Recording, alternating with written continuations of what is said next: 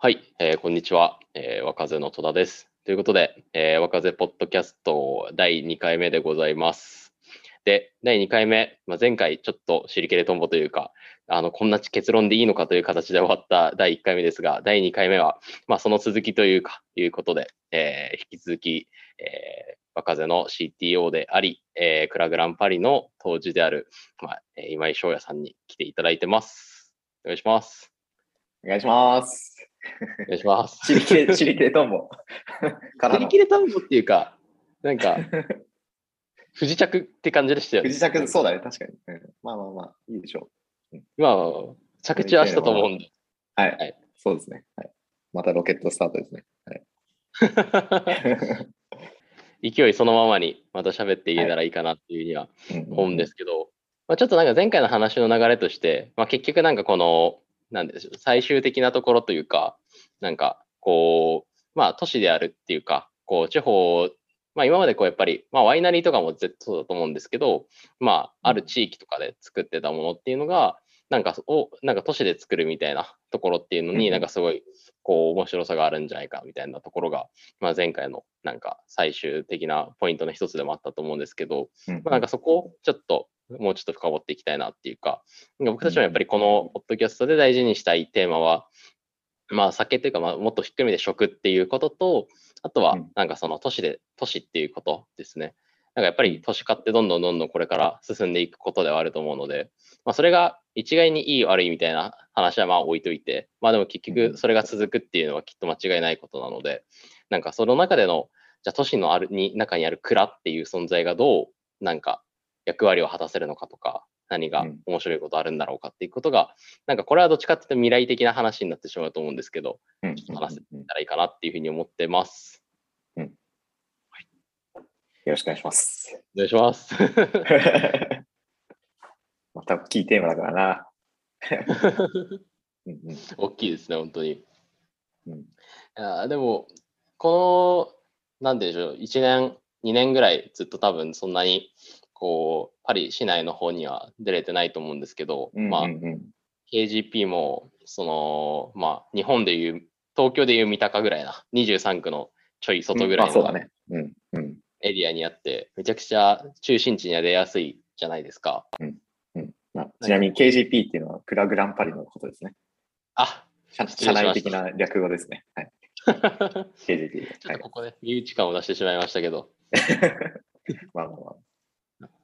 で、まあ、その蔵から都市が近いところにあるっていう、まあ、環境ではあると思うんですけど、なんか、それをなんか実感する場面とかって、なんかあったりとかしました？ざっ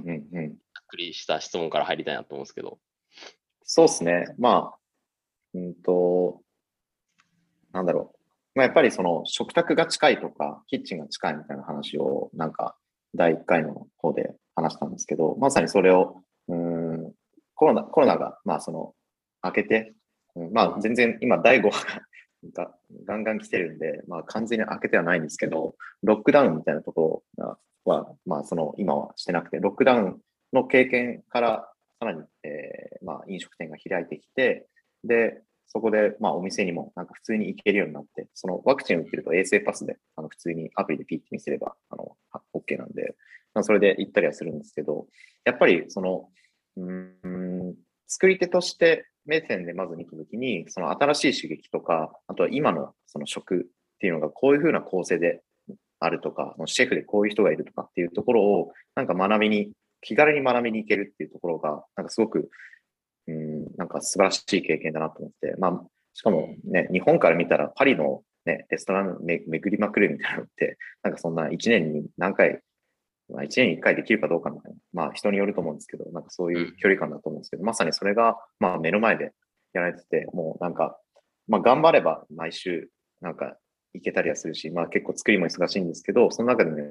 っぱりインプット大事だなと思って、うん、なんかそこのインプットの場所として、都市っていうところが、なんか一つの集合体としてなんか固まってあるっていうところが、うん、なんか、あの、魅力的な環境なんだろうなっていうのは、まあ、まあ、贅沢な環境とも言えるぐらい、なんだろうなっていうのが一つありますね。うん、まあ、それ以外で言うと結構、なんだろう、うん、やっぱり、えー、蔵人も、やっぱりパリ市内から通っている人が多くて、で、やっぱりその、うん、まあ、交通の便とかもね、なんか公共機関でなんかフラに来れちゃうし、えっと、募集を出したときに、やっぱりなんか、うん、多分地方とかでお酒作りたい人ってなると、地方だけで人数がちょっと減るし、でかつ酒っていうなんか興味がある人ってかなりフィルターかかってもほぼいないに近いみたいな環境の中で、やっぱりパリである程度なんか、うん、一緒に働きたい方を募集しますみたいな感じで募集するとババーっての結構応募が来て、すごい、すごい倍率で今、あの、なんかありがたいことにまあ採用させていただいて今があったりするので、なんかその作りたいとか、なんかその関わりたいって思った時に、なんかその気軽にあの関わりやすいっていう意味では、うん、なんかその何かを始めるときに、あの結構、なんだろう、特に今の本当に全く市場がないところからゼロから立ち上げたときに、そのパリの力っていうのを今、享受しながらものづくりしてるんじゃないかなっていうのは、まあ、客観的に見てそう思ってますね。うん、うん、うん、なるほど。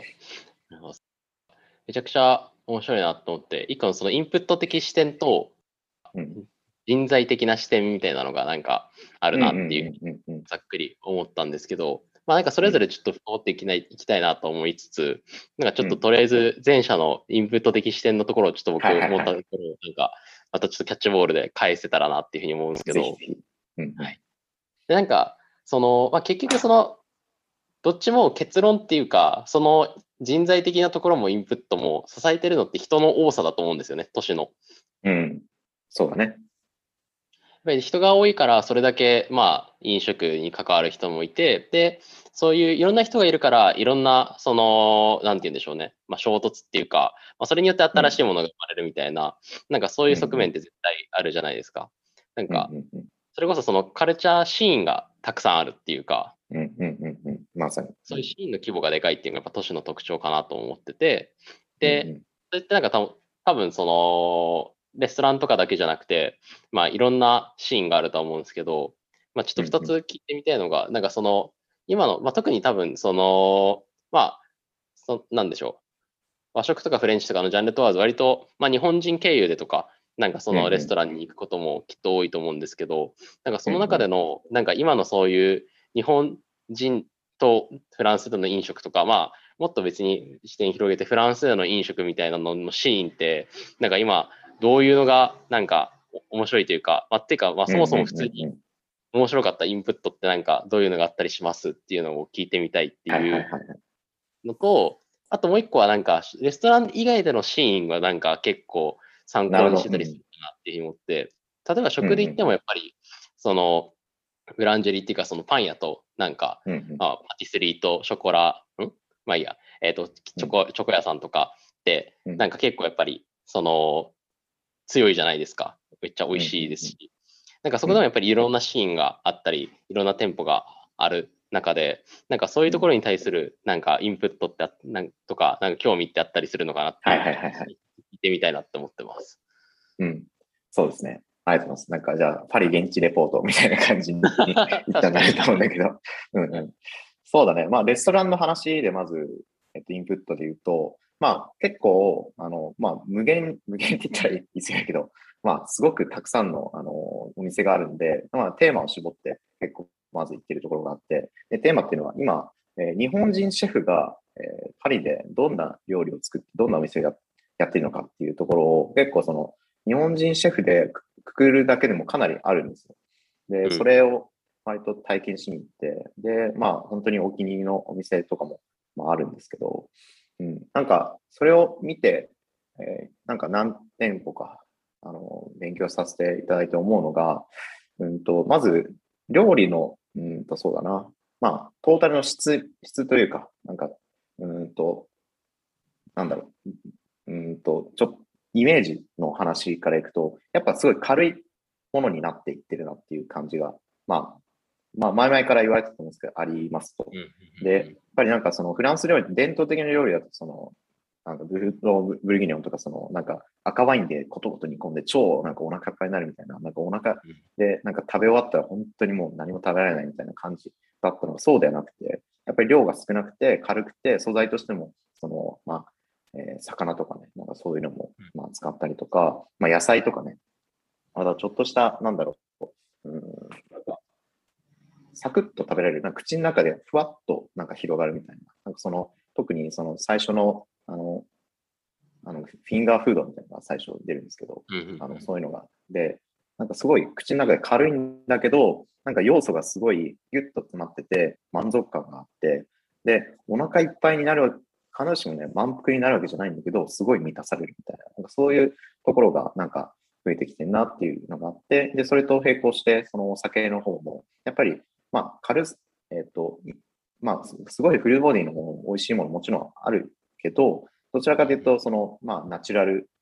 ぽい、あの、結構酸味とか、あとはなんかちょっとスパークとか、なんかそういう、あとはその、白、白でも赤でもなくオレンジがやっぱり結構面白いのが多くて、そういう軽い料理と合わせて、なんか軽い、軽いけど、なんか特別ななんか、あの、特徴、キャラクターがあるものが選ばれる中で、酒も、えー、一部、やっぱり日本人だからバックグラウンドを意識してそれ提供している場合もあったりとかあるっていうのが、うん、まあ、まずそのトータルとしてそういうものがあるんですけど、ただもうちょいなんかスタイル、スタイルとしてどうなっているかというと、なんか日本人であることをなんかコテコテに出してない、全く。完全に溶け溶け込んでる。そう。で、あるそのシェフが言ってたのは、なんか日本人のシェフがやってるからといって、味噌を使ったりとか、醤油を使ったりとか、なんかそういうのはもうどうでもいいと。なんかそそそこで、なんかその日本人らしさを、なんか変な文脈、変な文脈ってあれだけど、なんか不自然な文脈に出すんじゃなくて、日本人のそのアイデンティティとして、なんか、なんかかなりスタイルみたいなところにもう結構昇華されてきてるのかなっていう、繊細さだったり、その味の組み合わせだったり、うん、なんか旨味とかそういうものを取り出しとか、なんかそういうものだったり、なんかその、あるものを使うっていうよりかは、もうちょっと抽象的な、うんと、日本人らしさみたいなところを、まあ、エスプリと言ったらいいのかわかんないけど、なんかそういったところが、なんかもう主張するポイントになってきてて、うん。でも、なんか日本人のその料理人ってめちゃくちゃ多いんですよ。そのシェフだけじゃなくて。すごい増えてる中で、うん、その日本人のアイデンティティの出し方みたいなところが結構、あ、そういいいいなっていう、まあ、単純に自分もそういうふうになんか自然と溶け込んでいくような、でも蓋を開けるようにやっぱ日本人なんだなっていうような、なんかそういうところがお酒にも出したいなと思ってるんで、うんうんうん、こっちの素材を使いながらね。うん、だからそれはすごい共感してるっていうのが、まず、えっと、レッスンに関してかな。うん。まあちょっと、そうだね。ななんとなくだけど、まあそんなイメージで今やってます。まあちなみにもう、なんちゃって和食みたいなのめちゃくちゃ多いんですよ。で、うん、あの、なんか名前が、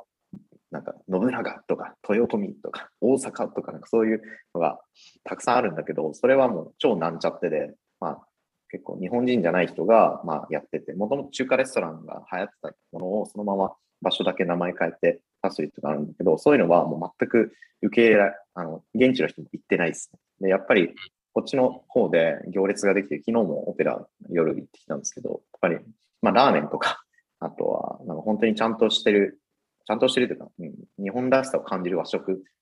大きな意味でのジャパニーズフードみたいなところはすごい人気なので、うん、なんか流れ自体は来てるし、まあ、寿司とかもね、あの本当に、あの、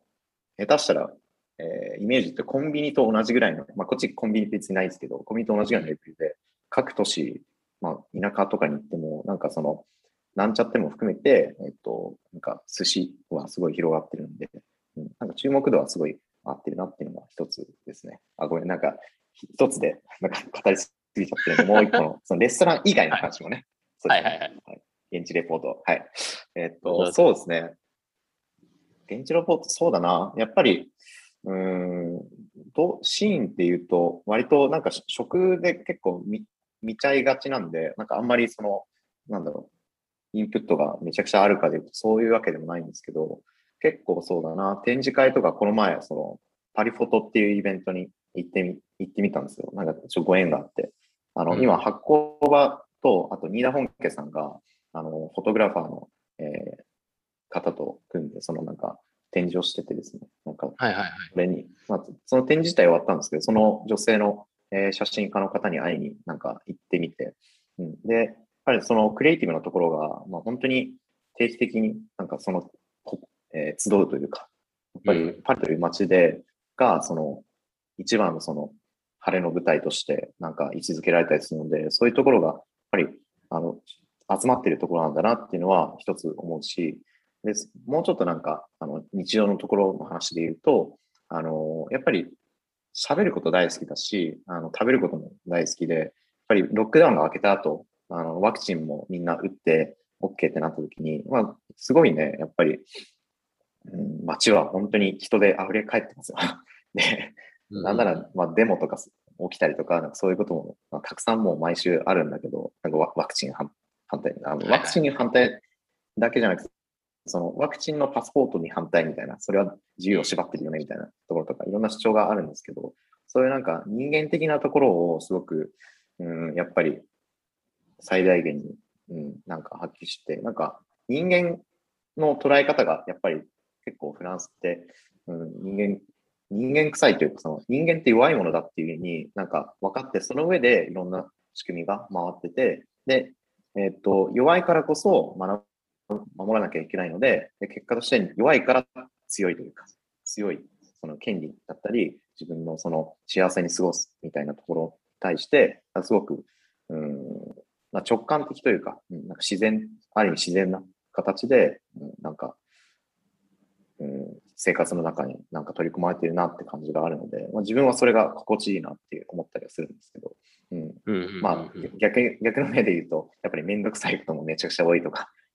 うん、なんかサボサボる人もいるしみたいなとか、そういったところは、なんかパリの街としては、やっぱりあるなと思うけど、まあ、なんだかんだやっぱりそれで住んでるのは、本当に魅力があるところなのかなっていうのはあります。なんか具体的なシーンをどうっていうのはあんまり言えてないかもしれないですけど、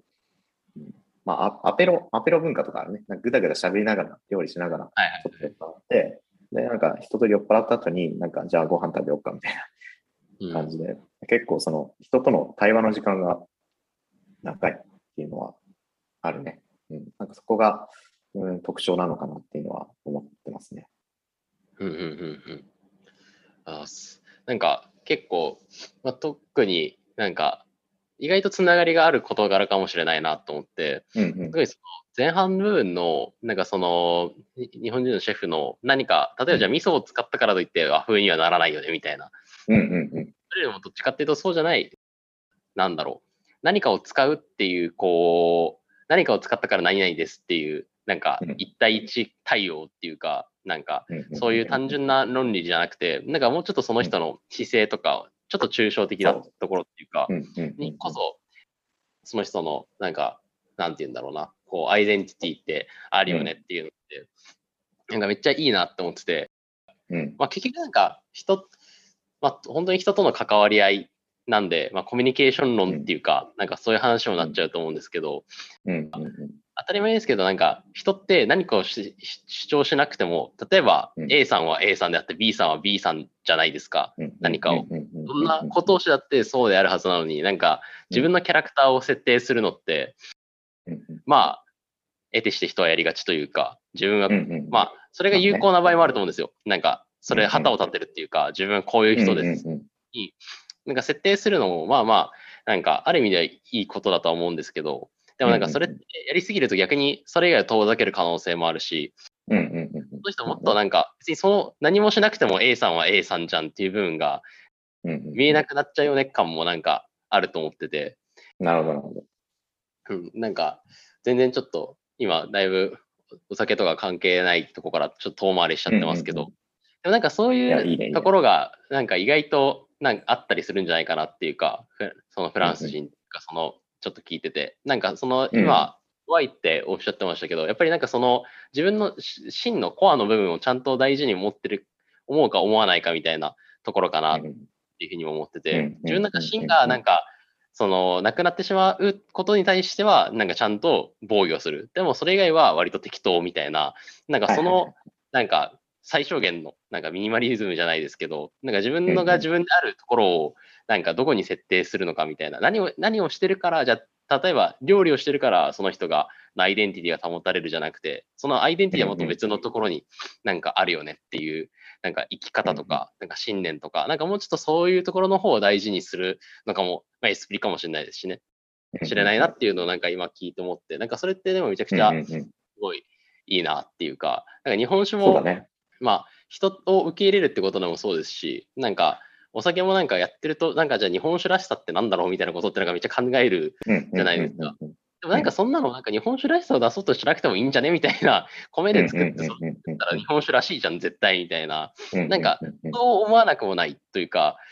なんて言うんでしょう。なんか逆に自分が思う、なんかそれらしさを、なんとなく自分で、その、なんて言うんでしょうね。掴んでればそれでいいんじゃないかなっていうか、それをじゃあ例えば、なんかいろんな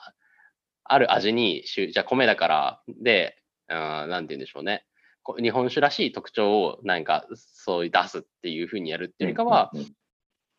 なんて言うんでしょうね。自然に出ちゃったものでいいんじゃないですかみたいな、なんかそう思わなくもないっていうふうにも思いますしねっていう、なんかちょっと着地のない返答をしちゃってしまった。まあね、設計図の話、まあ、ななんていう、どう整理したらいいのかでいうと、なんだろうね。うん。なんか、原料とか形で入ることも、なんかそのスペックというか、スペックが機能的なところで、うん、あの、価値を伝えることも、まあ、あるとは思うんだけど、どちらかというと意味的な価値というか、なんかそういったところに、なんか重きが置かれてきてるのかなっていうのは、なんかすごく思うので、まあ、無形のものというかね、うん。そういう、そういうバランスは常に、なんだろう、うんと、自分なりのなんだろう、しっかりと、うん、軸を持ってなんか表現していきたいなと思うんですけど、うん、なんかそこは、まあ、グラデーションだし、役割分担みたいな話もあると思うので、うん、なんか、なんだろうね。まあそこは、若手としては結構もう思いの丈を あの、お酒に込めるみたいなところで、でも思いの丈を込めるんだけど、なんか入り口はすごいポップだし、体で美味しいみたいなところを目指してるから、うん、そのバランスはすごい、うん、大事だなっていうふうに思いますね。なんか、うん。物を届けるだけじゃなくて、まあ、物流と情報量みたいな整理もあるんですけど、うん。うん、なんかメッセージをどう伝えるかとか。でも、基本的には、なんか、頭でっかちじゃなくて、そう、なんか自然に出たもので、うん、それがお酒なんですよっていう風なスタンスで常にはいるっていうのは共通してるかな。うん、うんうんうん、もちろんそれは本当にいろいろ考えた上でっていうところは、なんか多分注釈として必要だとは思うんで、あれですけど、まあでもそれはちゃんと、なんて言うんでしょう、前提として、その、共有はしてると、はい、思うんですけど、なんだっけな、そうだ、なんかちょっとまたちょっと話変わっちゃうんですけど、まあそれで言うと、なんか、その、例えば、その、もうちょっとその、機能的なところじゃなくて、意味的なというか、姿勢的なところを大事にするのって、まあ、めっちゃ重要だなっていうふうになんか思うんですけど、でもなんか日本、ね、日本批判をしたわけじゃなくて、なんか面白いなって思ったのが、日本って結構本場の味めっちゃ求めるじゃないですか。なんか。なるほどね。そうね。うん、えどうやったって本場の味にはならんよ、日本ではっていうそうだね。ふうに思うんですけど。うん、でもやっぱりなんかその本場感とか、なんか、うん、じゃ例えば現地、その元々の原料のものを、じゃあ例えばフランスから取り寄せて使う、まあ方がいい場合も多かったりするとは思うんですけど、なんか、その、なんて言うんでしょうね。あまりローカライズしないっていうか、うん、なるほどね。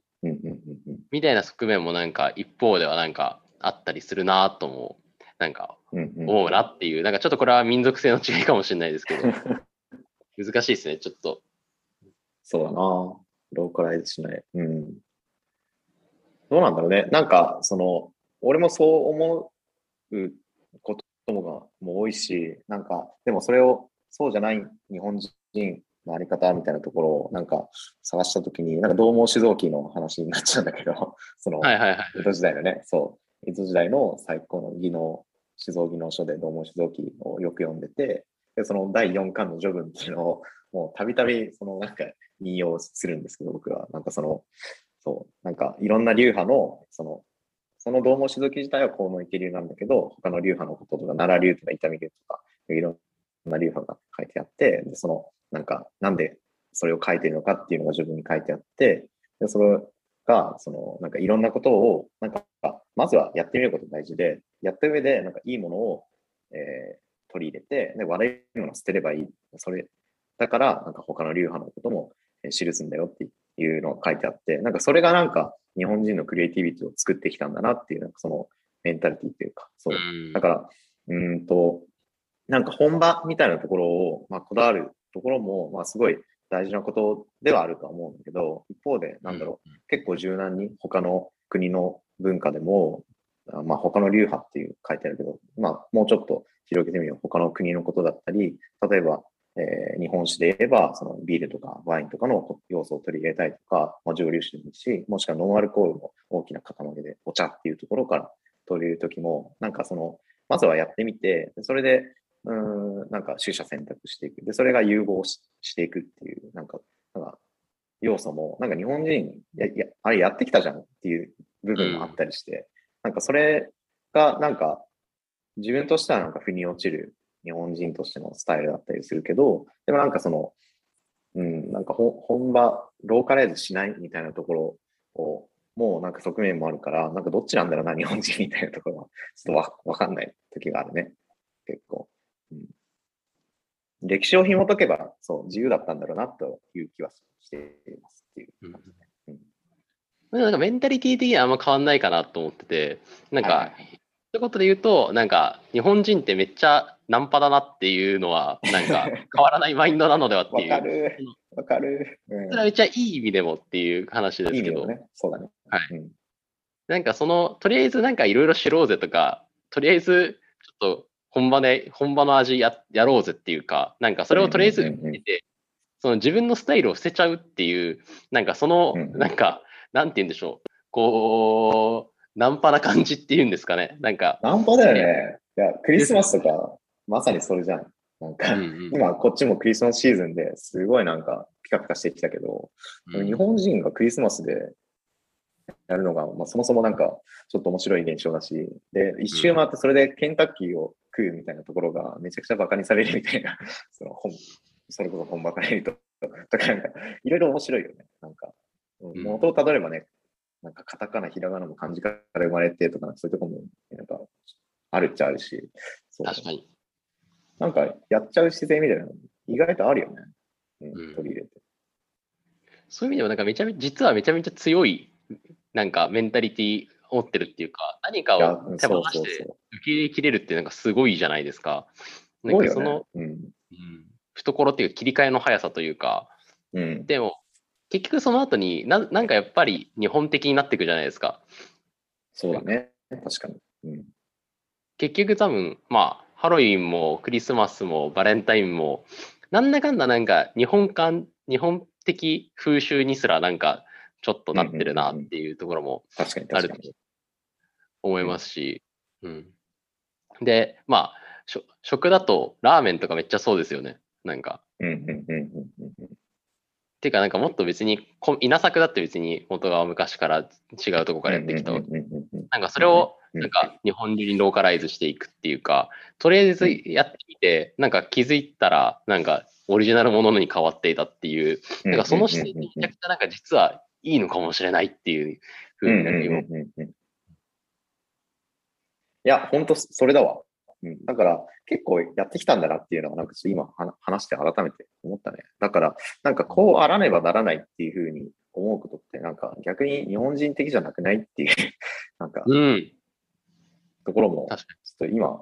思ったな。うん、何なんだろうな。うん。まあ、繰り返してきたのかなとは思うけどね、そういう。結構なんか波があるというか、その、うん、集合と収束と発散じゃないけど、うん、なんか、その結構、時代によってクリエイティブな時代とその緊縮の時代みたいなのが、なんか交互に来てるみたいなのは、俺がなんかすごい象徴的だなって思った逸話が、なんかその、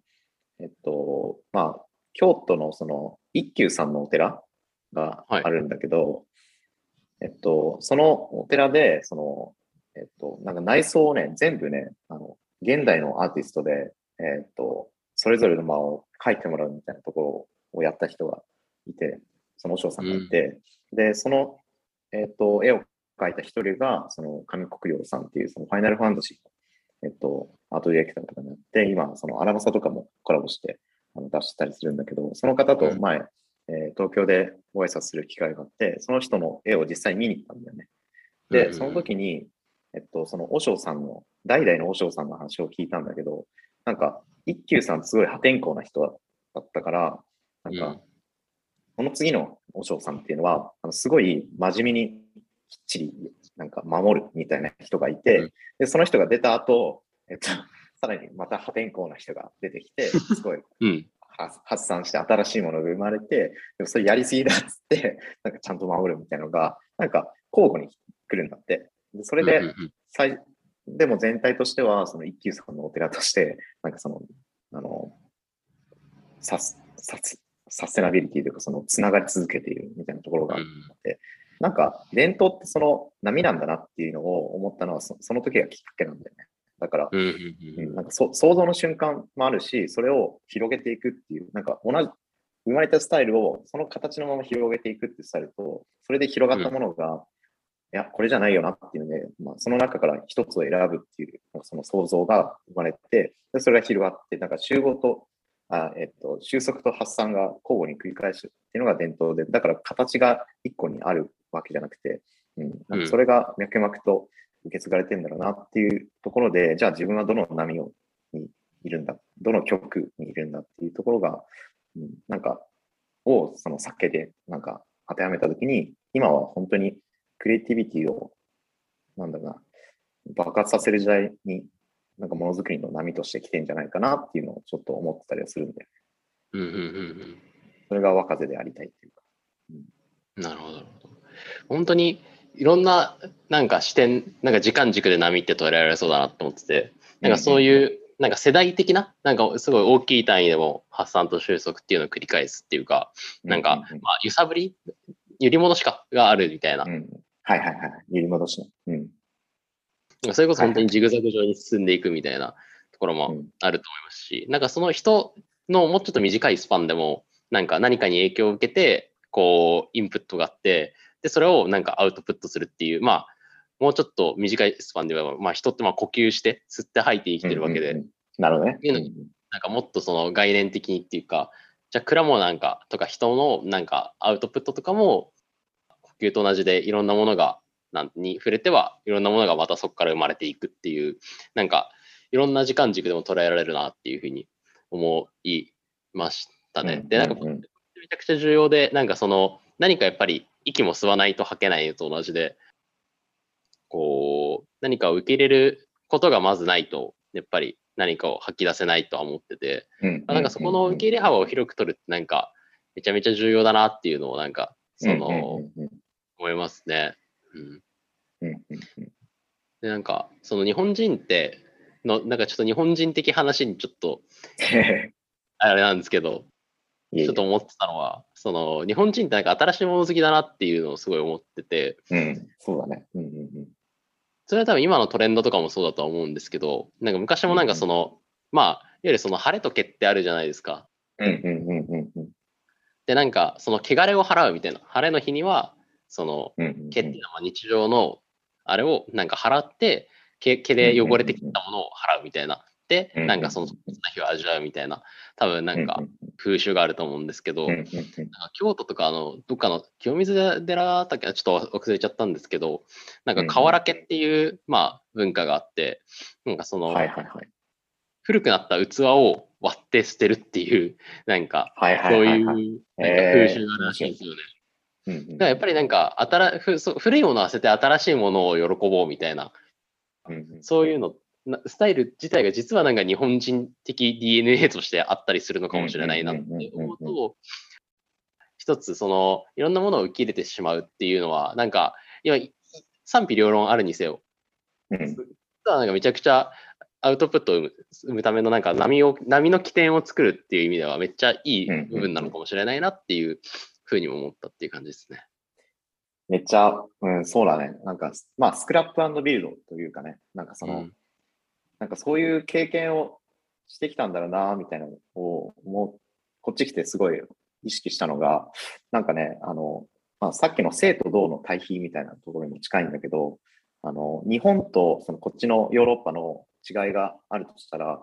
うんと、やっぱり日本ってすごい災害が多くて、なんかその自然とか、うん、まあ建物とかも含めてだけど、結構もう一回、もうすごい勢いでも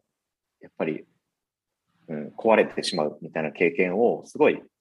しやすい、あまあしてきたんだろうなと思って。だからその自然っていうのは、まあなんかその恐れとか畏敬の対象であって、で、その中で、なんだろうな、うんと、やっぱり日本人のその精神性みたいなところが、その不動であること、あることで保ってきたんじゃないかなみたいなところがあって、ななんかその、えっと、自然、環境がそのすごく動くもの。で、うん、日本人はその性のものとして、えー、やっぱり大事にしていくものをつなぐことによって、その銅に備えるみたいなところがあると思ってて、で、なんか、まあ、すごいざっくりとしたあの対比なので、なんか全然あの突っ込み入ると思うんだけど、でも一方で、なんか結構ヨーロッパ来てみて思うのが、なんかね、昔の建物とかがめちゃくちゃそのまま残ってるよ。街歩いてても。そう。なるほど。で、なんかもう何世紀前ですみたいなところが、まあもちろん日本にある時にあるけど、なんか、なんかこういう作りあったらいつか壊れそうだよなっていうものも自然に残ってるから、なんか環境のものが結構性なんじゃないかなっていうふうに思ってて、その変わらずに残り続けるっていうのがなんか前提としてあって、だからなんかテロワールのその畑とかそういう場所とかの価値っていうのがすごい代々受け継がれてすごいんだろうなとか思っている一方で、結構人ってなんかわがままだったり、わがままって言ったらあれだけど、なんか革命が起きてる、何回も起きてて、で、そういうなんか人、人がなんか周りが静かな分、なんか人がめちゃくちゃ動くみたいな主張もするし、権利みたいなところも考え方としてあの発生するし、なんかそういうなんか生と動の対比みたいなのが超超ざっくりした話では、なんか結構対比関係にあるんじゃないかなと思ってて、うん、なんかその、うん、なんかそういう精神性と環境みたいなところが、なんかそういう切り口がもしあるとしたら、うん、なんか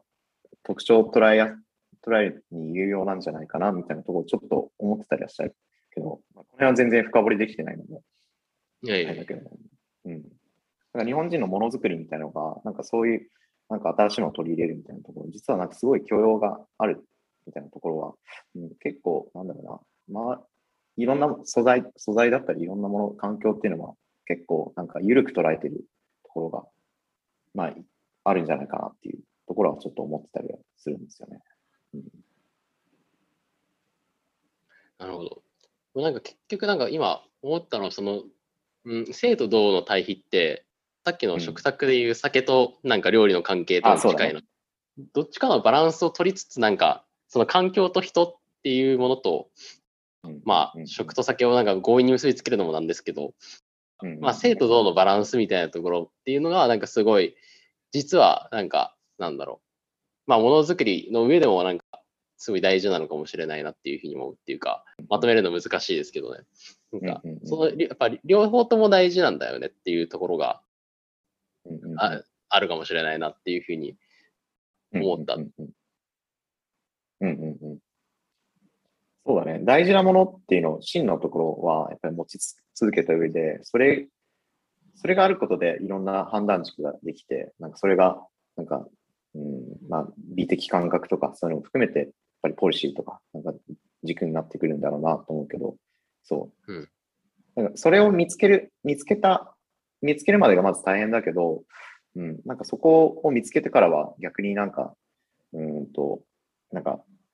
自由になれるというか、うん、なんか自分なりの制約を見つけることが結構大事だなと思って、クリエイティビティってやっぱり、なんだろう、よく言われるのが、その、制約があるところに、それを乗り越えようとして、クリエイティビティが引き出されるみたいな議論ってすごいあるなと思ってて、で、そういった時に、なんだろう、外部環境による制約っていろいろある、あって、ままずはね、まずはあって、でそそこを乗り越えるために、あの例えば若手がやってきたことで言うと、例えば、あの、えっと、新規醸造免許ができないけど、静止ではできないけど、その他醸造者あるじゃんって言って、それを乗り越えて、あの今の三軒茶屋が生まれたりっていうのもあるし、えっと、うん、日本だと免許取れないんだったら、えー、海外に作るって言って、フランスに来てるみたいなところで、制約を乗り越えるときに何かそのパワーが生まれたりとか、まあ、今のその輸出用免許とかね、なんかそういった取り組みも新しいのがそう来てるっていうのは一つあると思ってて、でもなんかそういう外部環境を全部取り払って、言い訳を全部なくしたときに、最後に残るのは自分なりの美美的な、なんだろうな、制約というか、これは絶対に譲れないっていうところとか、あとはね、そうそうだね、なんか、僕はその秋田の蔵で学んだのは、自分に制約を課すことで引き出してるみたいなところがあるなと思ってて、なんかもう、だいぶ初期の頃に秋田県産米しか使わない、えー、まあ、添加物を全く使わない、木本だけにする、六号酵母だけで仕込むみたいなことって、別に誰が決めたわけでもないけど、自分で決めた制約なんだよね。でもその制約を自分で譲れないことで、それが誰にもできない、なんかそのオリジナリティっていうか、そのアイデンティティにつながって、大体不可能なものになって、で、かつその制約を乗り越えるため、その前提を乗り越えるために、いろんな工夫が生まれて、創造性が喚起されてものづくりを加速するみたいなところがあるから、なんかその、うん、その道と性でいったときに、その性のところの、のその譲れないものっていうのが何、何であるかっていうのを決めるのが、まずは大事なんじゃないかなっていうのは結構思ってたりするよね。で、これってなんか、あの、まあ、例えば俳句とか、あの和歌とかもそうですね、五七五みたいな型があることで、その型の中で、えっと、自由な、えっと、クリエイティビティが人間のクリエイティビティがそのそこでなんか見れたりするし、あとはそうだな、なんか、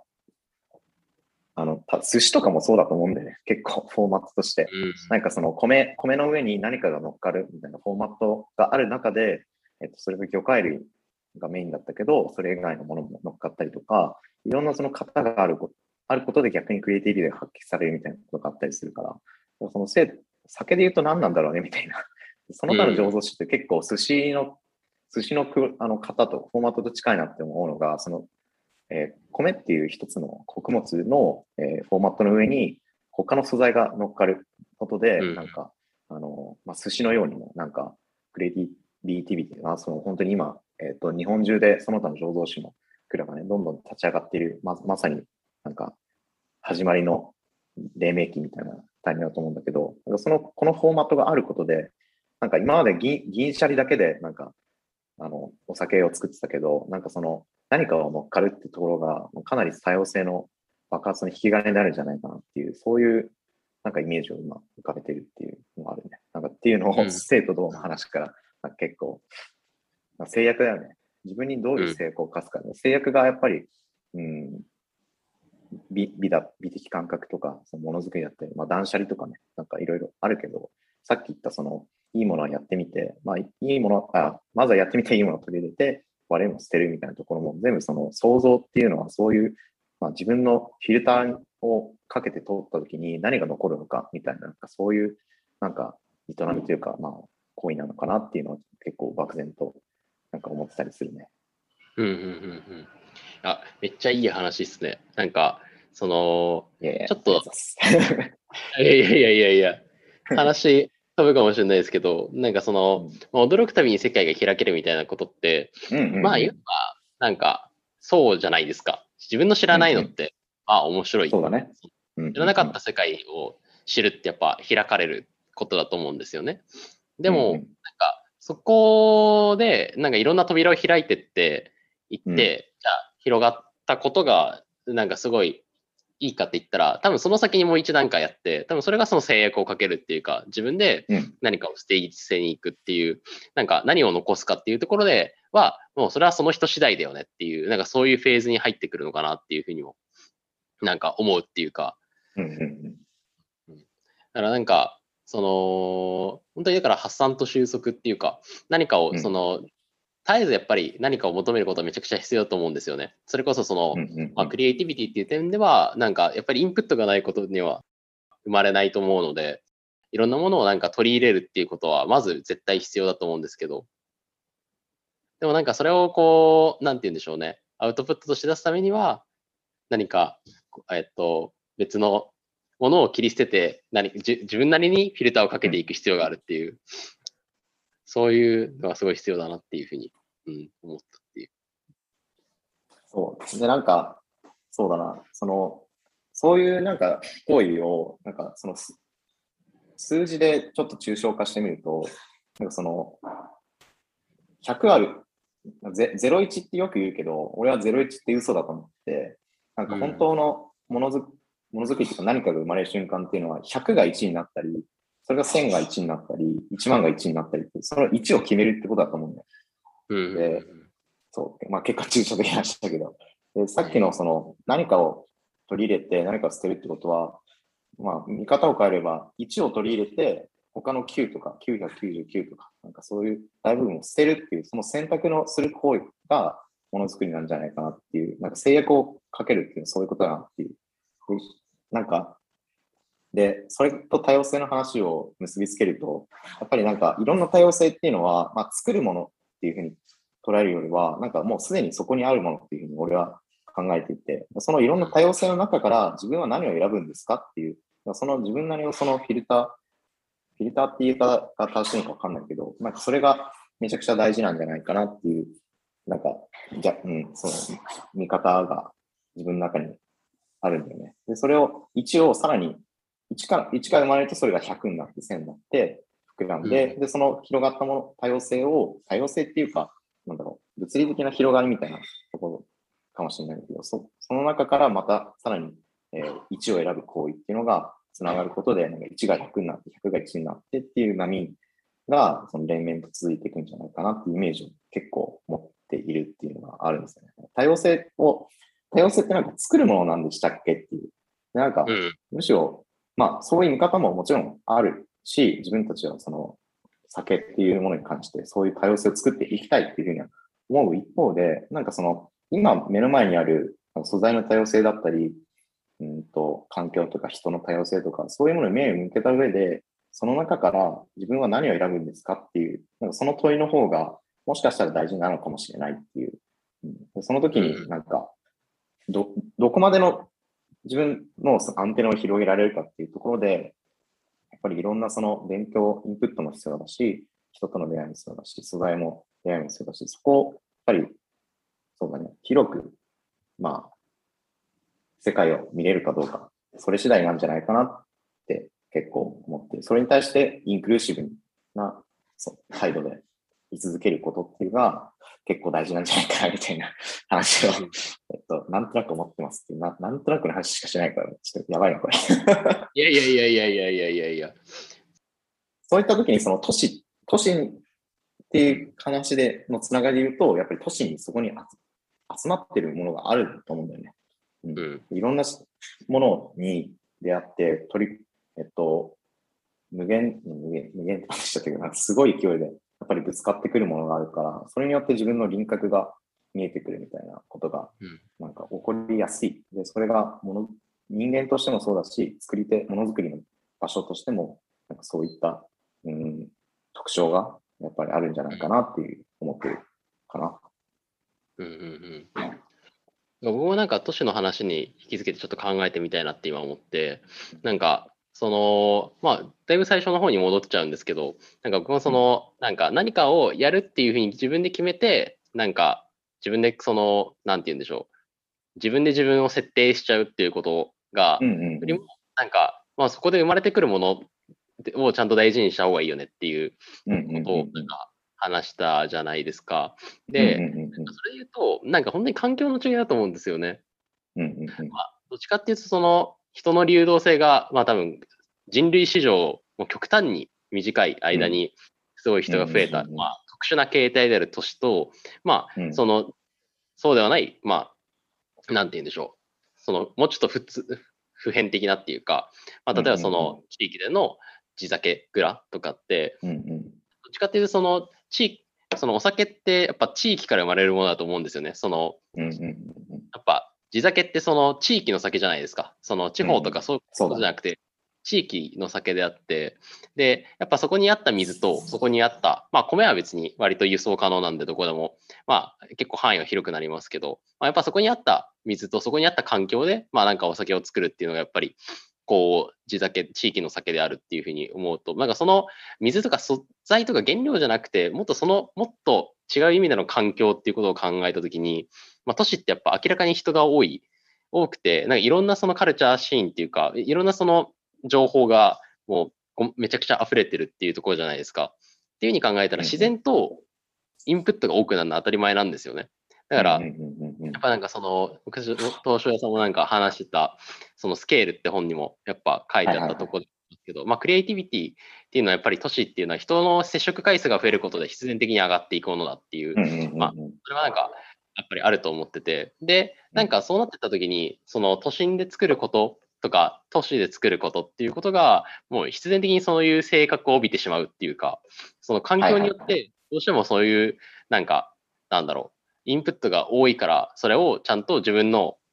アウトプットとして、その、クリエイ消化していく必要があるっていうふうにすごい思うなっていうふうに思って。なるほどね。なるほどね。うんうんまあ、都市であることの地酒、地域の地酒は、もしかしたらそのいろんなクリエイティビティ、ないろんな人との出会いとかが、によって、なんか生み出された、なんかクリエイティビティが、なんかすごいこう、特徴になってくるのかなっていうふうに思うっていうか、やっぱその中で大事なのは、自分でじゃあ何を残すかっていう、その引き算的部分っていうか、なんかその受け入れながらも、何か自分でそれを最終的には収束させていくっていうところが、まあ、やっぱりなんかその、なんだろう、インプットの多い街だからこそ一番重要になってくることなのかもしれないなっていうふうに思うっていう。そうだね。そういう考えると、なんか、なんか、ハードルじゃないけど、その厳しい環境に 自分たちをあえて置いてるんだなっていうふうな気もしてくるけど、うん、まあ刺激的な環境であることは間違いない。うん、別になんか、都市以外が刺激的じゃないとそういう意味じゃなくて、なんか刺激が当たる可能性が高い場所に、まあ、まあ、人々がそれを求めて集まったところが都市みたいな、なんかそういう感じにはなってくるのかな。うん。まあ、厳しいっていう点で言えば、やっぱり、まあ、飲食店とかもそうですけど、もう、なんて言うんでしょう、いろんなものがた生えてはなんかなくなり、新しく建ってはなくなりって、本当にスクラップビルドのなんか新陳代謝の速度が速いっていうか、やっぱりなんかそれはどうしてもなんかその特徴としてあるじゃないですか。まあ、それはしょうがない、ね。なんかその中でやっぱり試されるのはなんか、その都市的、都市ならではのなんかことがやっぱり試されるよなっていうふうにも思ったりっていう感じですかね。うんうん、都市ならではね、本当に。なんか、うん、なんか、まあコロナの影響の話をするとすると、やっぱりなんか密度が高ければ高いほどいいっていうところに対する、なんか、まあアンチテーゼって言ったらなんか、抽象的に、非現実的に捉えすぎなんだけど、なんか本当にそこに、まあ、ある意味の継承にもがなったっていう捉え方もできると思ってて、なんか適切な密度がやっぱり必要なのかもしれないっていう人って、なんかそういう、まあ、揺り戻しみたいな話、きっかけにはなってると思うんだよね。で、そうするとなんか都市の意味をやっぱり捉え直さなきゃいけないっていうところで、まあ、あらゆる、まあ、レイヤーとかセクターのところで、なんかそういう話は当然進むのは理解してて、で、それも今、ちゃんとキャッチアップできてないところももちろんあるんだけど、そう、結構、そうすると都市のあり方が変わると、その都市で作ってる自分たちの酒のあり方も当然変わってくるよね、みたいなところになるから、だからこのテーマにしてるみたいなところもあるよね。だから、うん、うん、そう、なんか、で、でもやっぱりなんか、な、なんなんだろうね。その、そうすると、自分たちが、このスタイルで、この場所で、これからやっていきたいことっていうと、三軒茶屋ではどうなんですか？雑なボール投げちゃうわすげえでかいボールが飛んできましたけど。あでも、やっぱり、そうですね、結論とし、結論っていうか、まあやっぱり一個大きくあるなってものは、まああまりまだできてないですけど、やっぱりその、うん、とはいえやっぱ都市っていうのは、なんかこう、まあいくらこうやって、そのテクノロジーが加速して、こう、例えばその都市に、まあ、フルリモートの仕事があったりとか、まあ、その、僕も別に都市化が進むことに対して、なんかそのもろ手を挙げて賛成っていうわけではないので、なんかちょっと微妙な部分であるんですけど、まあでもなんか、その、なんて言うんでしょう、都市がなくなるってことは多分しばらくないっていうふうに思って、し、やっぱりなんかいろんなその人がいることで、いろんなまた新しい発火が生まれるっていうふうには、えっと、今後も続くことだろうというふうに思うので、やっぱりなんか僕たちも、今まではなんかどっちかっていうと、なんか3年間、ひたすら何か新しい素材を取り込み続けて、なんかもうそれをエンジンにするっていうか、まあそれこそ新陳代謝ですよね。なんか何かを取り入れて何かを作ることによって自分のエネルギーにしていくじゃないですけど、ひたすらひたすら新しい素材とか、なんか面白いテーマみたいなものをやってきた中で、まあ、まだまだやりたいことはあるとはいえ、なんかもうちょっと違うステップに行きたいなっていうふうにも思っているっていうか、それこそ、なんか素材、単に素材、何かを使ってみようっていうよりかは、なんかこの人とこういうことやったら面白いんじゃないみたいな、もうちょっと人ベースな、なんか、こう、取り組みができたら、めちゃくちゃ面白いんじゃないかなっていうか、やっぱりそれこそ、なんか、やっぱりクリエイティビテティ、その情報のやっぱり量って、なんか、ただ文字だけじゃなくて、それだったら別にインターネット見ればいいんで、それだけじゃない、その人のなんか思想的なところ、まあそれこそその、なんかスタイルとか、まあなんかそういうところによる、なんか影響っていうのもあるじゃないですか。まあせっかくそれがなんか生まれやすい都市だからこそ、それを受けて、なんかその自分たちの酒とか、まあ自分たちのスタイルっていうのがどう変化していくかっていうか、それをなんか自分、よりなんかさらに純粋化していくかっていうか、っていうのもなんかすごい、なんかちゃんとやっていきたいなっていうふうには今は思ってますね。いやー、なんか野望を聞いてしまったって感じですけど、まあでも本当に そうだね。うん。人、うん。なんか、この、ポッドキャストっていうか、これでも本当に人にフィーチャーしていくっていうところが展望としてあると思うんだけど、うんまあ、まさにそれを実現していくっていう場所になんかしていきたいよね。で、なんか、うんと、今、なんでこれができているのかとか、いろいろ考えたときに、やっぱり、うんと、穀物の酒だからかなとか、なんかそういう考えもあったりはして、うん。うん、なんか都市でできてる、酒造りができているのは、その穀物っていう、ある種、なんだろうな、うん、栄養分がパッケージングされたその穀物っていうフォーマットで、えっと、価値が伝わってきて、それをなんか水を加えることで、土地の水でその発酵が起きてっていう、なんかそういう、なんだろう、価値の移動みたいなのが、を受けているからできているところがあって、まあもちろんワインとかでね、なんか都市型醸造所とかであるけど、うん、なんかそういう、その人とまた別の切り口でなんか稲みたいなところにも、やっぱりずっと思いの照準をずらさずになんか行きたいところがあるから、そこがなんか都市でやるっていうのが、うん、やっぱり地方でその米の産地の隣に、えー、蔵があるのと、また別のそのものづくりのスタイルとして、方向性として、まあもしくは役割分担みたいなのがあるんじゃないかみたいなところを突き詰めていくっていうのが結構大事なんじゃないかなっていうのを思ってるね。なんか定期的にやっぱ、うん、やっぱ田んぼに行かなきゃなならないっていう気持ちをずっと思いながら、うん、でもそれと別の方向でやっぱ役割分担であのここでやってるんだっていう思いもまあなんか一歩引いた視点で見るとあるので、うん、なんかどれがいい悪いとかではないと思うんだけどでもそれが全部一緒にできたら本当に最高だとは思っているし、うん、なんかその辺のところをなんかねフロンティアとして やっていくみたいなところがもしかしたら役割であるんじゃないかなっていうところあるよね。でもめちゃくちゃ自分たちはこのスタイルでめちゃくちゃ若くしていて、うん。うんうん、でそれでなんか刺激をどんどん波及していきたい。うん。今何を考えているのかみたいなところで。なんかそれがなんか刺激になって、その誰かの取捨選択の一部の取り込んでいければ自分たちが、なんだろうな、まあその、うん、まあ栄養素というか なんかその栄養素と情報って、なんか俺は10日だなと思ってて、うん、なんか情報っていうのもすごく自分の中に取り込まれて、なんか体になっていくみたいな。で、食べるものはもちろんその栄養として体になっていくみたいな。なんかそういう、なんかその両両面で、なんかいろんな人の、なんだろう、新しい刺激だったり、まあ驚きというか、うん、なんか取り込ん、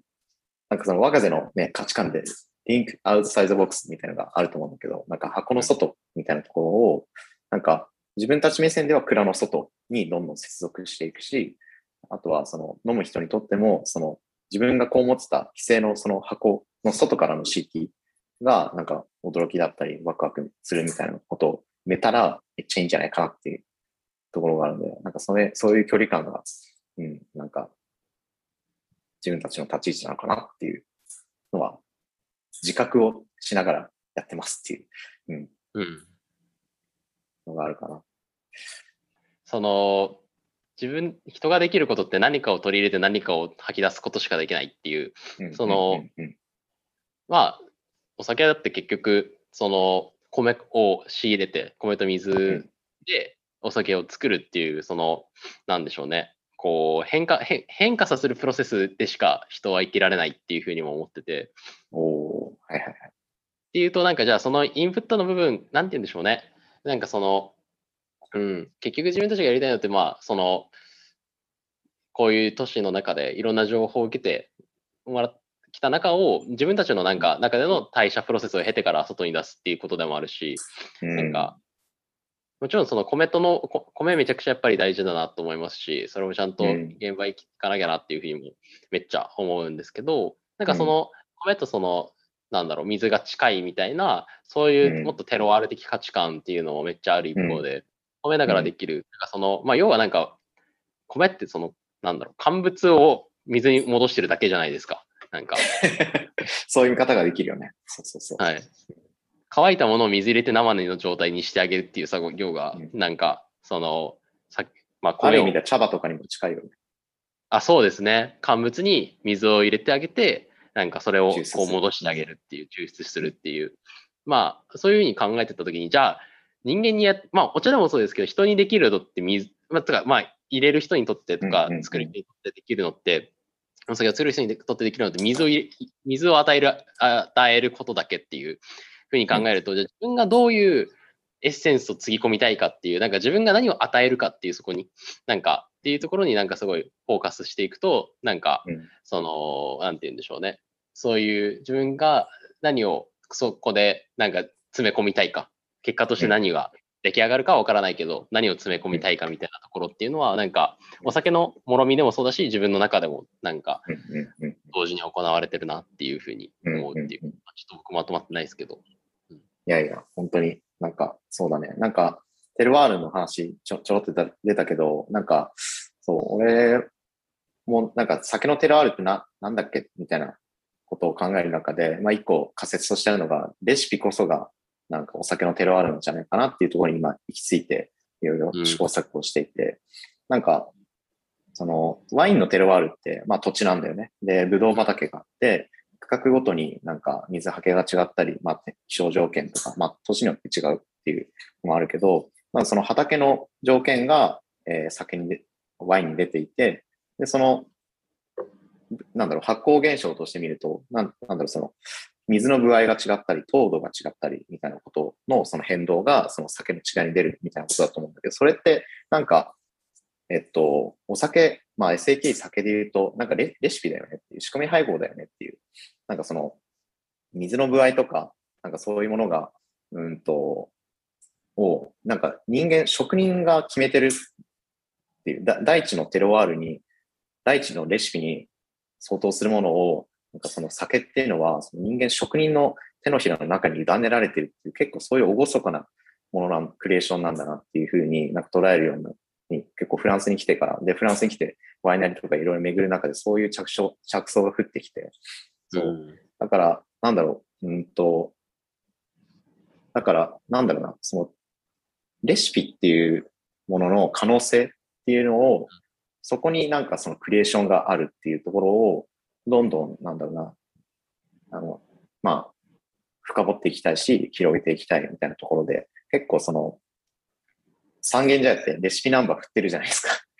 はいはいはいはい。うん、ずっと振ってて、もう二桁が終盤でね、もう三桁目に行きそうになるんだけど、なんかその、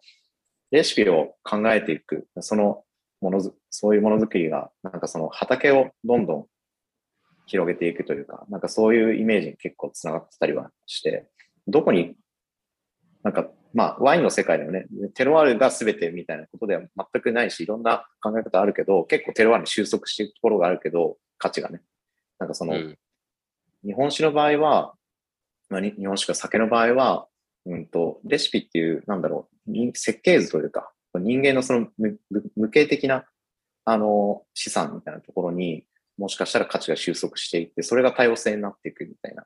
なんかそういう捉え方もできるかなと思うんで、だから、その、まあ、乾物で戻すみたいな話もあったけど、そこで、なんだろうな、自分たちの、その、うん、テロワールをそこで想像しているんだっていう。で、でかつそれは、なんか性的なものではなくて、動的に変化していく。なんかその、追い水とかするときに、俺めっちゃ思うのは、なんか追い水ってめっちゃ雨を降らしてることだなと思って、この時に、なんかそのワインのブドウ畑に雨を降らしてるのと同じ感覚だな、これ、みたいなふうに結構、なんか思ってたりして、そのスケールのいろんな俯瞰視点で、なんかそういう捉え方もできるなっていうのがあって、なんかすごい、それはなんか傲慢にそう思ってるわけじゃなくて、なんかすごい厳かな、なんか営みを、しているっていうふうに捉えて、そこに酒の魅力が詰まっている可能性があるっていうふうに。うん。うん、そう。だから日本酒のレシピって今、なんだろう。やっぱり製造免許で、なんか免許取った後に、そのそれぞれのレシピについて申請して OK が出ないと、あの、まあ、お酒作ることができないっていう仕組み、日本では今なってるけど、それってなんか国による、なんかレシピの管轄、なんかその畑の管轄みたいな、統括みたいなに近い状態だなと思ってて、なんかそれを、なんだろうな、うんと、で、その変更するのが、手続き上めんどくさいから去年と同じレシピで作るみたいなところが、まあ、状態化してるっていう見方もできて、まあ一方で、まあ代々守っていくグランクリューのレシピをね、ずっとその蔵ごとに守り続けてるって見方もできるから、それはなんかその見方によるんだけど、でもそこになんか新しいレシピをもう毎回申請してるじゃん、三軒茶とか。はいはい、はい、めちゃくちゃね、もう今フローになってるから、まああれだけど、最初の頃とか超めんどくさくて、ね、あの、まあでも国と一緒に、まあ国税の方と一緒にお酒作りをしてるっていうのは本当になんかありがたい経験ばっかりだったけど、なんかそれをもうちょっとなんか広いフロフロンティアでなんかレシピを作っていくみたいな意識でいると、なんか酒造りってもっと面白くなるんじゃないかなっていうふうに今思ってますっていう、なんかその水と米の関係が、やっぱりそういうところになんか、うん、つながってるんじゃないかなっていうふうに思ってますっていう。うん。結局確かに情報はレシピに集約されるなと思うので、なんか、それが集約されたレシピもそうだし、それを実行してる自分っていうのを、なんかやっぱり醸造っていうのは本当にすごいめっちゃいい、なんか僕の中でもすごい魅力的な、なんだろう、営みだなっていうふうに思うので、うん。うん、そうですね。結局その情報っていうのは結果代、代謝としてレシピに落とし込まれていくっていうのと、まあ、そのレシピをもとにお酒を作るときは、まあ、自分の身一つでそこに向き合うっていうか、そこに対するなんか、もっと、うん、なんて言うんですかね。その、ただ何かを作るだけではない営みがなんかそこにあるなっていうのは、なんかめっちゃ同感だなっていう感じです。うん、ちなみにちょっと時間もまあ長くなってきたんですけど、最後にちょっと。確かに。時計全く見てませんっていう。視聴者置いてけぼり感がやばいけど。本当ですよ。あでも。聞いてくれてる人いるのかな？これリアルタイムじゃないですからね。まあ、そうだね。分割してでもいいんで聞いてほしいですけど、うんうんうんまあ、ちょっと最後にその、まあ、今まで結構情報の話がすごい多かったと思うんですよ。情報のインプット、アウトプットみたいな。でも、めちゃめちゃ、一番最初の一言目に立ち返ったときに、情報だけじゃなくて、人、人の、なんか、人材としての行き来みたいな、あるじゃないですか。人が多いからこそ、やっぱなんかこう、やってみたいっていう人も必然増えるみたいな、うん、そういう話だったと思うんですけど、まあ、うん。ケージからグランパリもですね、なんかいろんな、国籍の人が増えてるみたいな話は、まあ、前回のエピソードでも話した通りですけど、こういうふうに考えると、蔵自体の人材の流動性も高くていいんじゃないかみたいなふうにも思うというか、うんうんうんうん。アンチャラも実際、アルバイトっていう形で、その、蔵人何、その、必要ななリソースに対して、その、多くの人がいるっていうか、一人一人の持ち分担は少ないんだけれども、なんか、しかもそのアルバイトっていうちょっとその流動性の高い雇用形態で、なんかそれをやっているっていうのは、すごい意外と面白いところだなっていうふうに僕も思ってて、例えばなんか三茶で最近ずっと大体定期的にレシピ開発会議っていうのやってて、はいはいはい。次のお酒何いいかなっていうのを話し合うんですけど、やっぱ人が多いとめちゃくちゃアイデアめすごい出てくるんですよね。うんうんうんうん。いいねいいね。うんうんうんで、誰かが出したアイデアをその人がまた違う形で返して、そしたらこれも面白いかもみたいな、やっぱそれめちゃくちゃ大事だなっていうふうに思うっていうか、で、なんか、でも、とはいえ、蔵の技術ってちゃんと人が習得していくべきものでもあるというか、なんて言うんでしょう。ある意味ではなんか、その固定職でもあったりするわけじゃないですか。例えば釜屋がいて、っていうのもあったりする中で、なんか人材が流動的になることって、なんかどういうふうに思ってたりとかってあります？か、はいはいはいはい。そうだね。なんか、うんと、なんか身近な場所になっていきたいっていう、その発行するっていう行為だったり、うん、まあ、蔵という場所が発行になあの身近になっていく人が、結構その、そういうアイディアの広がりも生むし、あとはその、酒の価値を身近で、なんだろう、伝わる場所になっていくのかなっていうふうに思っていて、っていうのも、うん、まあ、日本、フランスそれぞれ状況は違うんだけど、日本は例えば各家庭でのお酒の醸造っていうのは禁止されていますと、密造で。で、まあ、昔は各家ごとにお酒を作ってて、で、言ってみれば、まあ、超、超超マイクロな蔵が、まあ、至るところにあったので、それでなんか自分のお酒を作ることができたけど、それが、まあ、取り上げられて、ある程度集約されて蔵に、えー、なんか集められて、そこでしか作れないってなった時に、やっぱり身近でお酒が作れる場所がないっていう状況だと思うんですよね。で、なんかそ、そこの、その時に、なんか作りたいって時に、なんかその、フラ気軽に、なんかその作れる場所があるってことは、すごく大事な場所、大事な役割を持ってるんじゃないかなっていうふうに思っていて、なんかそこに、そういう意味でその人材が流動的であるっていうところで、なんかその、うんと、まあ来るからにはね、なんかプロとしてなんかものづくりが求められますけど、でもそういった、なんだろう、気軽に作ってみて、その経験をもとに次じゃあ自分何作ろうか、まあ蔵を作っちゃおうか、みたいな話もしてもいいと思うし、そこからなんだろう、新しい、うん、未来につながるところが、うん、なんかハードルが高すぎるんですよね、今。酒を作ることに、うん、うん。もっとなんか作っちゃおうよ。やってみて、そこから発酵、やってから考えようみたいなところは、そういうところにもつながってくるけど、やっぱ発酵ってやってみないと、あの、わかんないことが多いので、うん。うん、なんか、その、なんだろうな、その、日本史の未来みたいな考えた時もいいし、で、えっと、あとは、まあ、その新しいレシピを作るみたいな時に、なんかクリエーション、さっきのそのテロワールの話じゃないけど、その時にやっぱり、うん、なんだろう、リアルのものを作っているので、その今デジタルのメタバースみたいな話もあるけど、あくまでやっぱりリアルな話が、あの、世界の中で食っていうところで世界と接続しながらやっているので、やっぱり人の体、体って言い方だと生々しいけど、まあ人がやっぱり一つ単位になってくる。その時に、うん、なんかその人みたいなところが、なんかその蔵を通じて繋がっていく、そのハブに、プラットフォームというか、ハブというか、うん、そういう場所にとして機能していくみたいなところが、なんかすごい、うん、その土地にその蔵があることの意味になってくるんじゃないかなっていうのは結構思ってますっていうところかな。うん。そうレシ、レシピ開発でなんかアイデア浮かぶのめっちゃいいね、それ。なんか。うん、ね、まあフランスもラボで結構いろいろやってるけど、まあフラフランスはね、まあ酒そのものが珍しいし、麹っていうものがやっぱりあまりないから、だからその蔵に、そのこの蔵があることでね、なんか麹室、麹室で麹があって、まあ酒造りを学んで、で自分なりの蔵を作りたいみたいな人が集まってきてくれて、なんかすごく、うん、なんか、それそれだけでもやっててよかったなっていうふうに思えるね。うん、そうもあとはなんか作業者になってほしくないみたいなところは結構あって、その、せっかく来たからには。うん。で、さっきのなんか、レシピイコールテルワールの話じゃないけど、なんだろう、レシピを作るってことってすごく特別なことだと思ってて、で、なんかその、俺が、えっと、聞いた言葉で、なんか好きな言葉が、あの、えっと、なんか、ものづくりっていうか、想像は2回行われるっていう。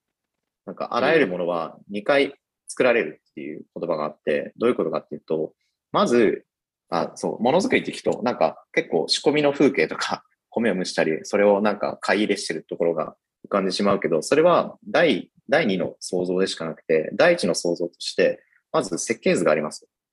うん、設計図があって、頭の中に、えっと、で、一回物が完成するんだよね。で、その完成、イメージを、えっと、現実の世界に具現化していくみたいなところが第2の想像で、やっぱり目に入る想像っていうのは、その、えー、具現化されたものが、なんか、キャ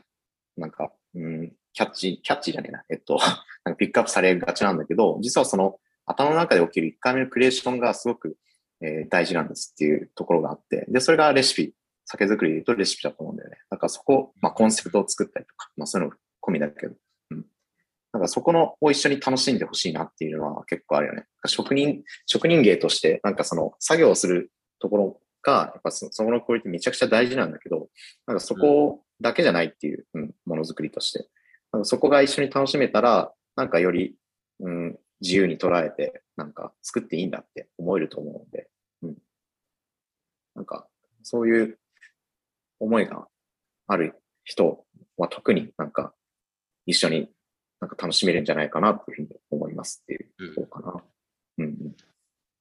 僕もめっちゃそれ採用の時とかすごいめっちゃ見るなっていうか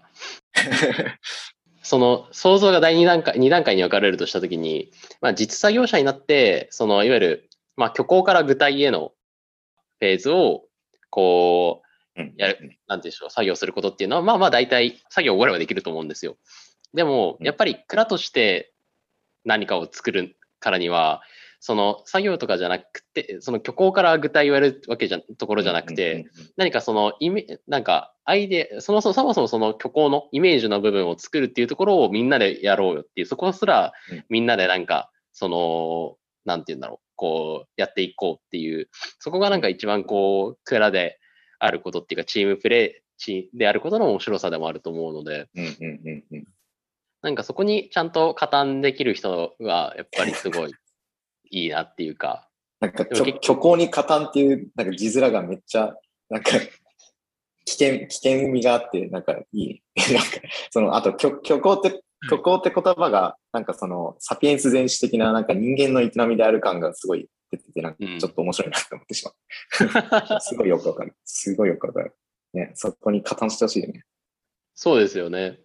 でも、サピエンス電子的に言えば、結局その虚構に加担するのが人類だっていう、なんかその、そうそうそうそう。ことですもんね。うん。うん、やっぱそうなんですよね。そこが共有できないと、やっぱり、その、人である意味がなくなっちゃうっていうふうな、まあ、極端な言い方が。極端、いや、まあでも、極論そうなるってくるからね。うん。うん、そこがやっぱりめちゃくちゃ、なんか、その人が入る意味にもなってくるかなっていうふうにも思いますよね。なんか。むちゃくちゃさ採用のハードル上げてない？大丈夫？その、身近にとか言ってた 逆効果してない。まあ、いや、まあまあまあまあ。まあ、でもそんなになんか、なんだろう。こう、全部一人でやれってわけではなくて、なんかアイデアを出せる人だけでも、それは貴重だよってことだと思いますね、僕は。なんか、何かを、ちゃんとその虚構を作り上げられるじゃなくて、何かそこに参加できるっていう、なんか、ことって、なんか、意外と参加することってすごい大事ですよねっていう感じですかね。うん、そうアトリエ構想みたいなのもああったんでね、その、まあ、フランス、パリでも結構なんかチョコレートのアトリエとかで、なんかそこで体験できますみたいなところで、うん、それで身近に感じてもらうとか、なんか、あとは、えっと、ビールとかでもね、あるよね、木内さんとかがやってて、うん、なんか自由に素材入れて自分のビールがそこで作れますみたいなそういう、なんかちょっとライトな体験型になるけど、なんかそういうところとしてね、機能できたら、まあ、よりいいんだろうけど、まあ、それには結構ね、設備とか、ちゃんと、ちゃんとしなきゃいけないから、まあ、そこはできてないけど、うん。なんか、アイデアだ、アイデアで、なんか、思いつきでやっちゃおうよみたいな、なんか、若手東京の前のお店の名前もウィムっていう、なんか、ちょっとした思いつきみたいなところ意味だったけど、それを大事にしてるっていうところが、なんかそのフットワークの軽さでまずやってみようみたいなところが、なんか若手のなんか根本的な衝動というか、としてあると思うので、うん、うん、なんかそこはすごく大事にしていきたい。うん。いや、本当にそうですね。うん。し、なんか、ちょっと、えっ、ー、と、まあ、一個言おうとしたことあったんですけど忘れちゃって、なんか少し話が戻っちゃうんですけど、の今いろんな、なんて言うんでしょう、その気軽に来れるプレハブハブになったらいいよねみたいな話があったじゃないですか。うんうんうん、考えたときに、なんか意外と人の、そこで働く人も、なんか、道と性のバランスなのではっていうふうに思って、なんか、どちらかというと、その僕とか翔也さんって、その、静止してる側じゃないですか。動かない側。蔵に、蔵にいる側。その、あ、蔵においてはね。あなるほどね。うんうんうん。あその、蔵においてはいいる側で、で、うんうん、いろんな人が蔵にそのやってくる。で、例えばその。みたいなもんだよね。うん、まあそうですね。いろんな人がなんかいろんな素材としてやってくるというか、なんかそういう面もあるかなっていうふうに思ってて、そこのなんか動く、その一定でないところと一定のなんかバランスっていうのが、なんか新しいクリエーションを生むっていうのもそうですし、こうちょっと話何かつながるかわかんないですけど、うんと、まれびと文化っていうのがなんか結構日本だとあるらしくて。ああ、なんとなく聞いたことあるかもしれない。うんうんうん、なんか、客人って書いて、多分まれびとなんですけど、要はなんかその村社会、その、その、部落で生活してた時に、その、そこはもう閉じてるわけですよね。その固定されてる、動かないところに来訪者が来るっていう、それがなんかもう神の、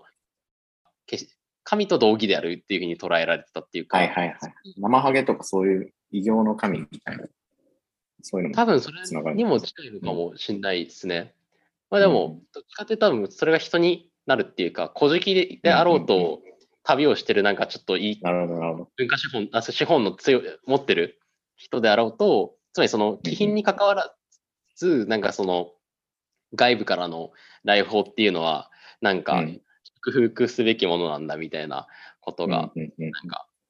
言われてたりしたっぽくて、なんかそれにも近いっていうか、なんかいろんな人の、その、なんていうんでしょう、僕たちはもでもずっといるわけじゃないじゃないですか。動かないような土地であって、だからなんか、私のまれびと度合いが0.1だとすると、なんか、まれびと度合い0.5の人もいれば、0.8の人もいて、なんか、いろんなまれびと度のグラデーションが、なんか。まれびと度のグラデーション。そうそう。それ言うたらさ、なんかフランスに来てる俺とかあって、完全にまれびとだよね、フランスにとってはね。確かにフランスにとってはまれびとっすね。そういうくくりもあるよね。うん、そういうくくりもありますね。いや、面白いですね。あなんか、自分たちが何かを、その、なんて言うんでしょう、それこそその、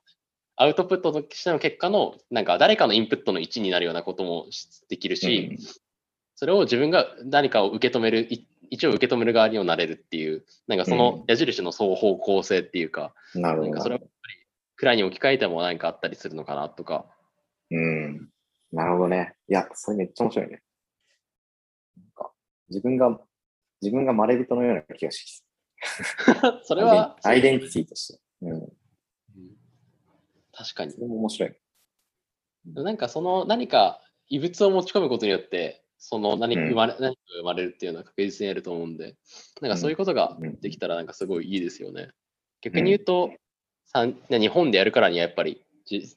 外部からのものを受け入れ続けるっていうのが、一個それを担保してくれるものになるのかもしれないしっていう、飛び込みに行く側と受け入れる側みたいな、なんか、役割分担あるかもしれないですね。で、ちょっと最後になんかあれなんですけど、なんかその、さっき言おうとしたことが、なんかその、ちょっと話前に戻って、なんかみんなで虚構をなんか共有する話だったじゃないですか。で、なんかそのために結局最終的には言語が必要だと思ってて、で、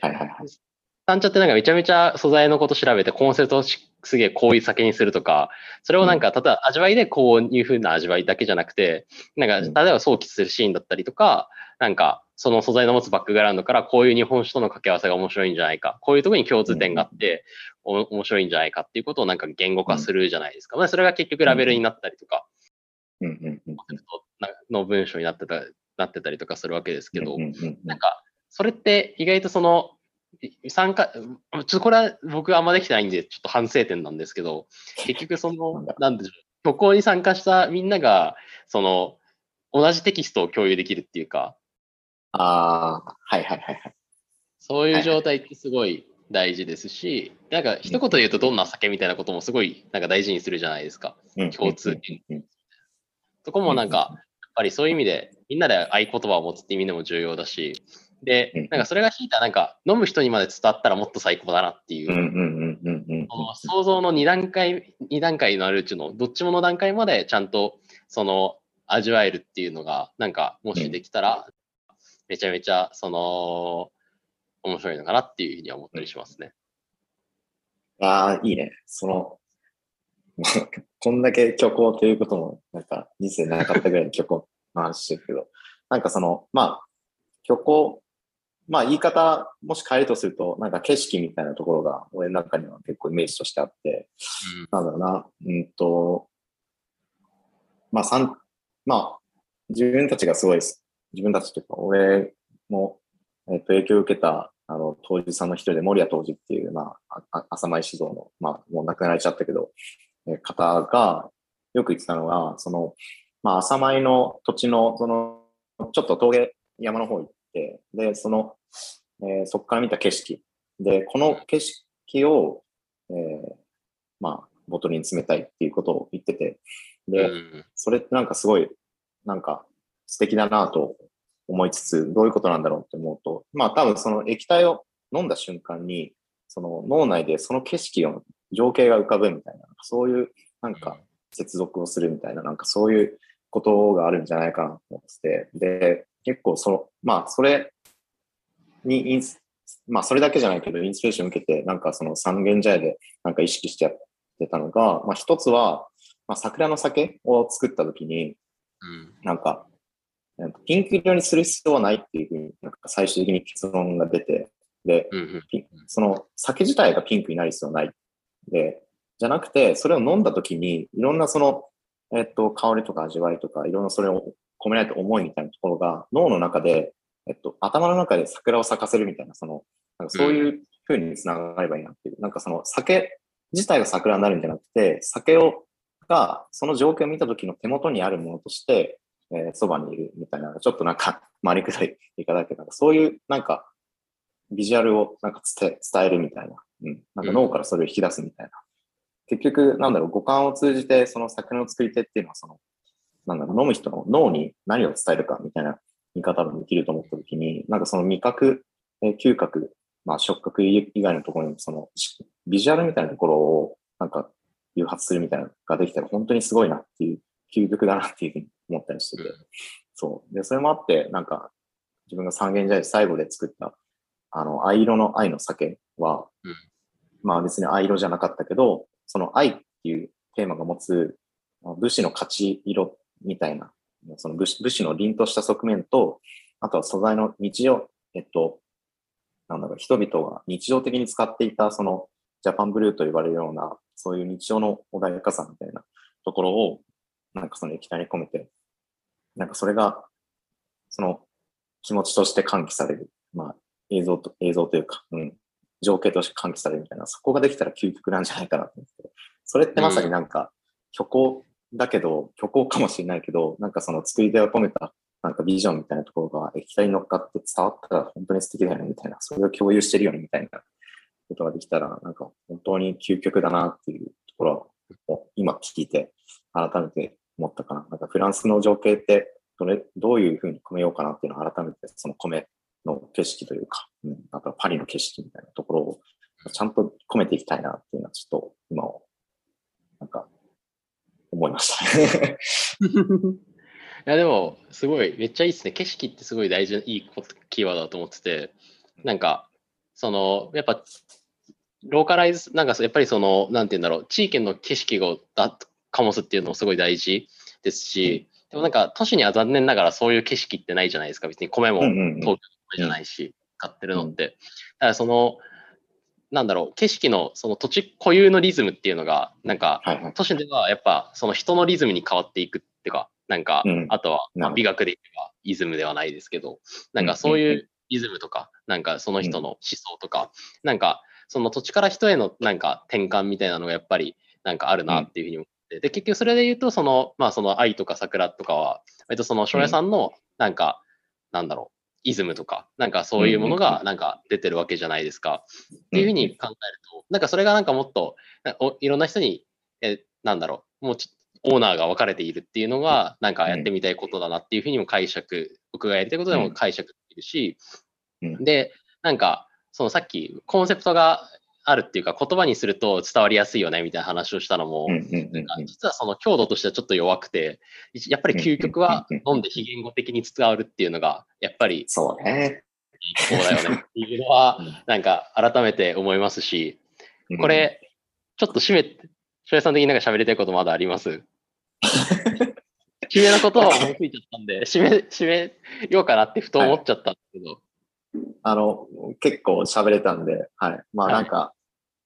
改めて刺激になって、すごいいい機会でした。うん、なんかもっと頑張ろうって思った。うん。だし、なんかもっといろんな人といろんなもの、酒を作りたいなと思ったんで、はい。まあ、フランスにぜひ皆さん来てください。みたいな感じで自分は大丈夫です。はい。そうそう。じゃあ、ちょっと、の言葉言わせていただきますけど、なんか結局その言葉で、まあ、こういうものを伝えたいとか、こういうことをしたっかったって伝えるのももちろん大事ですけど、やっぱりその言葉じゃなくて伝わるものっていうのもすごいやっぱりお酒でも大事だなっていうふうに思いますし、なんか逆に言うとそれこそがなんか人間のなんかコミュニケーションのなんか本来的なとこなのかなっていうような気もするっていうか、まあ言語を獲得する前はやっぱりそうだったわけですし、